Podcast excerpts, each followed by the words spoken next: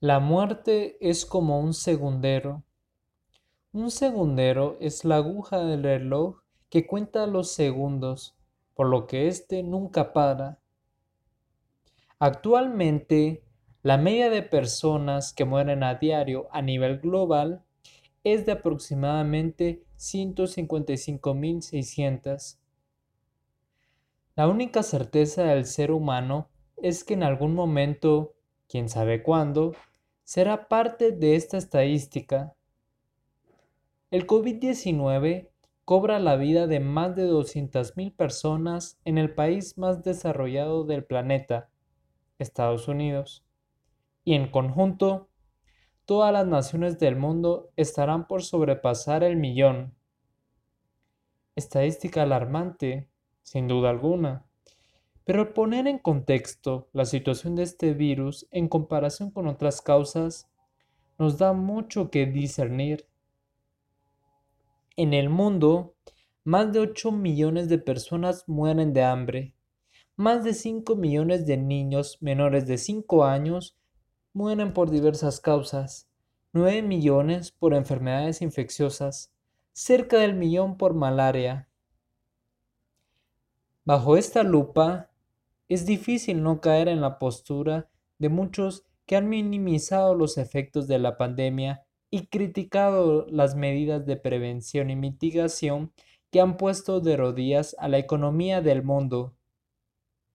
Ahora bien, yo me pregunto ¿Valió la pena tanto sacrificio por una pandemia que ha cobrado cinco veces menos vidas que las que causan el consumo de alcohol y tabaco hasta la fecha? Yo creo que sí. Porque para abordar esta pregunta debemos considerar como variable lo que sucedería si nos equivocamos con un pronto retorno a la normalidad o cuando otro virus nos aceche, aunque sea poco probable. Pero este podcast no es acerca de la pandemia, ni de sus efectos, ni de los efectos de las medidas adoptadas y puestas en marcha, ni de los descalabros financieros o de las diferentes posturas que existen sobre el mismo virus. Primero, porque estoy convencido que poco sabemos del tema y que es muy pronto para tener una gran conclusión de estos últimos meses Cualquier punto de vista obedecería a las circunstancias que cada persona le ha tocado vivir en estos últimos meses. Para quien la posibilidad de morir de hambre es una realidad, poco le importará el distanciamiento social y viceversa. Desde la comodidad y el privilegio, la visión es diferente. Segundo, porque creo que debemos ser cuidadosos con nuestras palabras y acciones, porque aún es demasiado pronto para llegar a cualquier tipo de conclusión. Lo que este podcast pretende no es hablar de la pandemia y sus efectos, sino hacer conciencia de cómo se comporta la humanidad en estos tiempos de pandemia. Las sociedades están en caos fragmentadas y encontradas entre sí. El 2020 pasará a la historia como el año en el que se nos cayó el velo que sostuvimos por décadas ante el aparente desarrollo económico y social. Avances sin duda los ha habido, y basta con ver hacia atrás para comprobarlo. Pero de igual manera, la situación de hoy nos grita que los avances cobran una enorme factura en la humanidad. La inmigración de quienes escapan de dictaduras, pobreza y pobreza extrema es incalculable. El mundo se mezcla por necesidad. Hemos maltratado nuestra naturaleza a tal punto que ésta empieza a cobrar venganza. La pobreza extrema se hace presente en todos los rincones del planeta cobrando la vida de millones de personas por falta de alimento. El histórico referente a nivel mundial se hunde en una confrontación que revive ideologías y despierta pasiones que ponen en riesgo al mundo.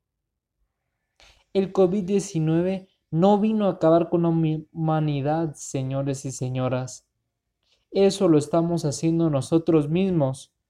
La pandemia vino simplemente a sacudir los cimientos de una sociedad frágil, desorientada, egoísta, indiferente y sin rumbo alguno.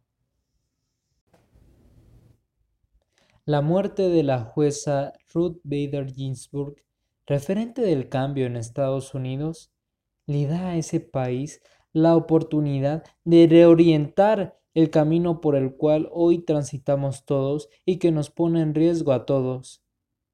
Existe la posibilidad de quien ocupe el lugar de Ginsburg sea nominado por quien resulte electo en las próximas elecciones, dándole la voz al pueblo y no al presidente saliente. De no ser así, el mensaje al mundo será feo. La hipocresía, el ignorar a las mayorías, el abuso de poder entre otras cosas, se convertirían en la norma que prevalecería por siempre. Dado el protagonismo de esta nación en todo el planeta, Estados Unidos es la que pone a prueba la moral del mundo y la que dictamina el rumbo. Nuestra condición actual no es sostenible y requiere de un cambio sin el cual no hay salida. Pronto seremos todos una estadística de muerte, pero entre hoy y ese día hay mucho por hacer. Piénselo.